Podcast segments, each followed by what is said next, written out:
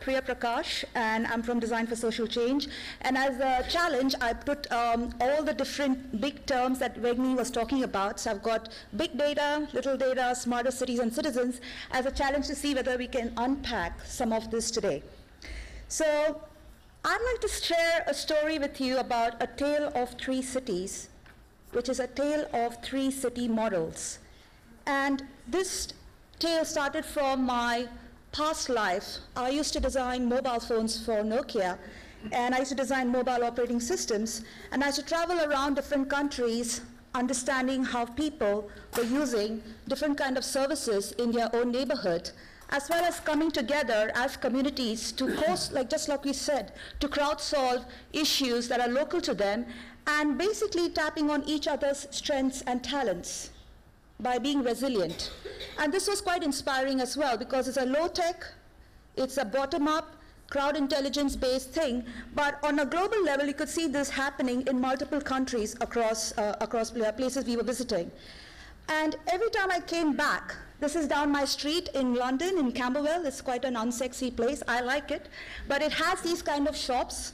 And I would be confronted by shops like payday loan shops just when I'd come back from a place like in India or in Bangladesh where they have microfinance and people in much more poor conditions are able to tap upon each other's financial resources to get over those very issues. And this used to bother me a lot that I can't bring that kind of thinking down my own street in Camberwell. But I think I met my match in a classic Alice in Wonderland way when I'm a cyclist as well, so I can relate to Peter as Peter. I can relate to Peter's uh, complete ideas about cycling in London. I cycle everywhere, even wearing my heels. Uh, it's not a reason I had this accident in, outside my house, which was with a pothole, and basically I tried to do something about it. And this was really hard because I think potholes are like the uh, crack tech. I mean, they're like the crack, you know, the crack for civic tech. Everybody loves to talk about potholes when you talk about civic issues. And I didn't expect myself to get involved with this particular issue, but trying to go about understanding how to solve it. So if you imagine, this is typically how a operating system on the right looks. So you typically have on the top level, just like on your phone, you can see a user interface. You can see how it presents itself just like that on the city, when you walk outside here, you can see the layout, you can see how people are interacting. There's an experience layer. So trying to map the mobile operating system to the city's own operating system, you can then interact with different kind of services in the city like transport, hospital, things like that. And on the phone, you have apps as well, which are like functions like maps, um, messaging. And on the bottom level is the actual hardware infrastructure which on a city level can be considered as plumbing and other kind of hard built, uh, built environment services. So when I was trying to file that bug on the city operating system, which was a pothole on the road, it was possibly an issue on my presentation layer, which could be on the road as a skin, but the problem went all the way into the city's database. By that I mean the report, the data I sent through the form on the council website did not compute with a service called Fix My Street, which I was using, which sent an email to my counselor, which never got replied for months forever. I kept hassling my counselor, hoping that something happened. I also suggested that I use this road every day. Can I come together with other cyclists to pinpoint those issues on the street which are the most critical? Nothing happened. So I got frustrated. I left Nokia and I started a company called Design for Social Change. We've done a couple of different prototypes. Me being a designer, the way I, I instead of complaining for something, I normally prototype something, fail quite often, and see whether my hypothesis is right or wrong. And as a result, we've done services like Changify, which is a very simple tool for real-time crowdsourcing of issues. It's not an app, it's a web service. You can use it right now if you like. We came up with a toolkit as well and again, I don't believe in digital only, so it's online and offline. We have citizen collabs where we work in neighborhoods, in the high street, with people to come up with different kind of workshops and places, uh, ideas that they can use to solve things in their own local neighborhood. We have maker days because we really believe in democratizing tools. One thing which I don't like is that a lot of technology is not accessible for people who do not know coding, who do not know how to use Arduino. So we want to actually so, uh, teach people who doesn't have to be only young people, they could be older generation as well, to come together in these places on the high street and learn how to use these things and make something instead of just being a dumb consumer.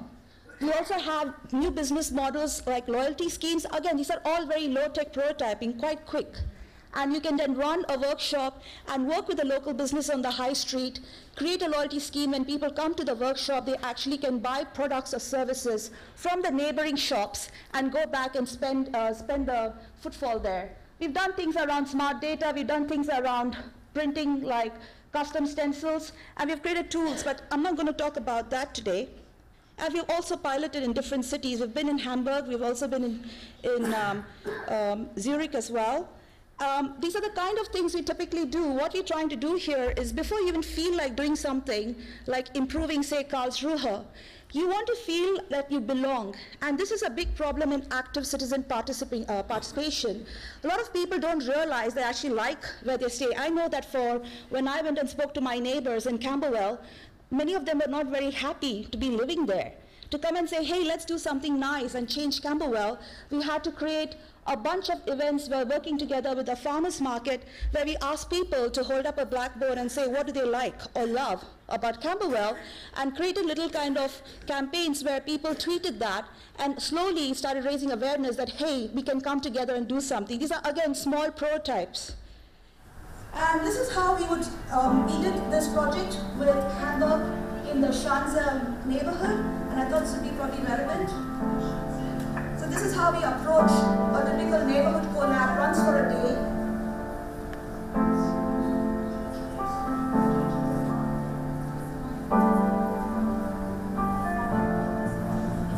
So we go for a walk in the neighborhood with local people, and it's nothing unusual. We just walk around I the right here on the main street in the Schanzenviertel. It's called Schulterblatt.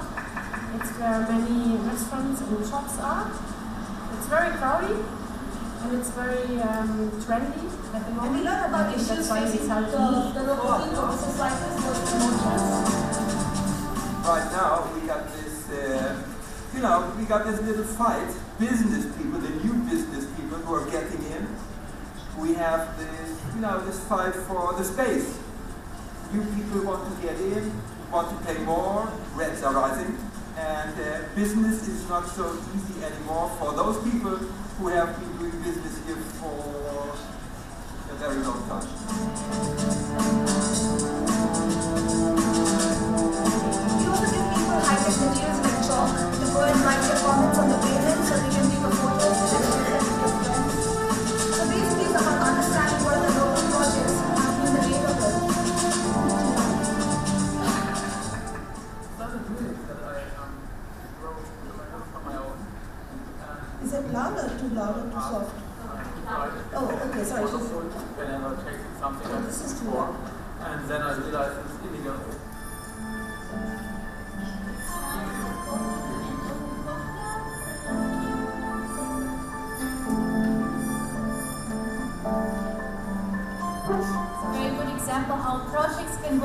Work are carried out by a community. So not planned top down, but yeah, grassroots. Maybe you can just tell me how this all came about. People running this place, including myself, are artists.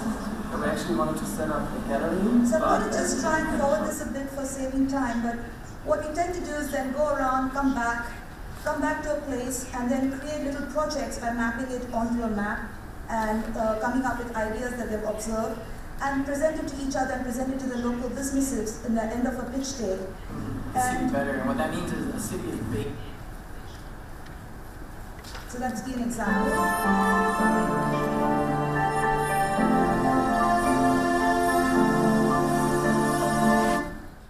So the reason why I wanted to share some of that work was basically to give a background about the topic I'm going to now unpack, which is you know why why do we want to think about how cities and, and citizens go about trying to transform their neighborhoods? If you think about a city, how it wants to transform itself, it then typically starts creating these kind of different activities for planning.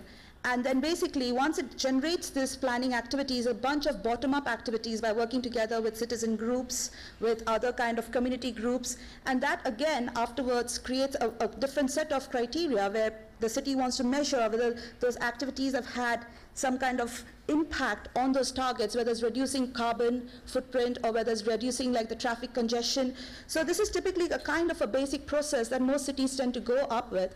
And the problem with some of this stuff is that currently, if you look at the way the data is collected by cities, having interacted with the city council and myself filling up the form for the pothole, is the data that is uh, lying on the city's own databases are centralized and they're actually also historical. They're not real time.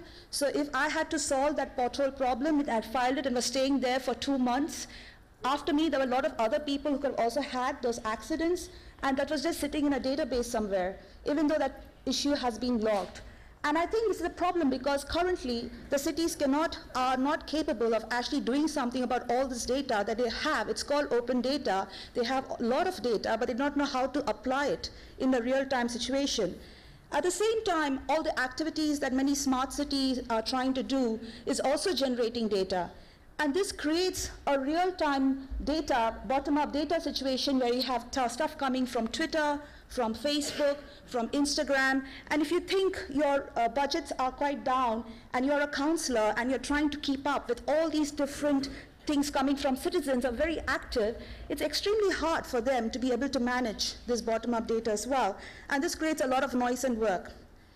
So I want to take this story through my experience of working in this project. So the first tale of the first city is a centralized city. So we've seen a lot about this. We've heard a lot today already about how mayors are uh, putting the wrong things in the heart of smart cities by getting things like this, which is, you know, having the crystal. I don't know if you've been to London, the Siemens Crystal building, and I'll leave that opinion later for the discussion, but it's quite an expensive building, and it's a kind of example of what a smart building should be. And we've heard a lot about the Rio Control Center, which costs 14 million. And closer to also these other things about the backlash from smart meters, or closer to home, where my, uh, my prime minister was thinking of having 100 smart cities and giving all the citizens a war part of some private smart cities their own identity card, which they could pretty much log in and see where, where, where they're going and what services they're accessing across different smart cities. And this is seen as convenience and being efficient without any understanding about freedom or privacy, and that's quite a scary thing. So for me, it feels a bit like, you remember this guy? It was extremely useful, wasn't he? It was super irritating, and luckily Microsoft killed him in 2007.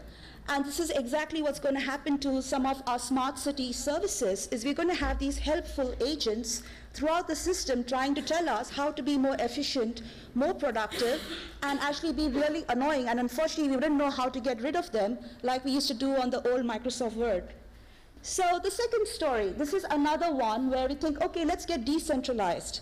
And this is a story from Britain when we had the Localism Act. So the British government in 2010 thought it was time to disperse more power widely in Britain by allowing communities to come together and create their own neighborhood plans and put that forward to the council to be considered of a new kind of area map.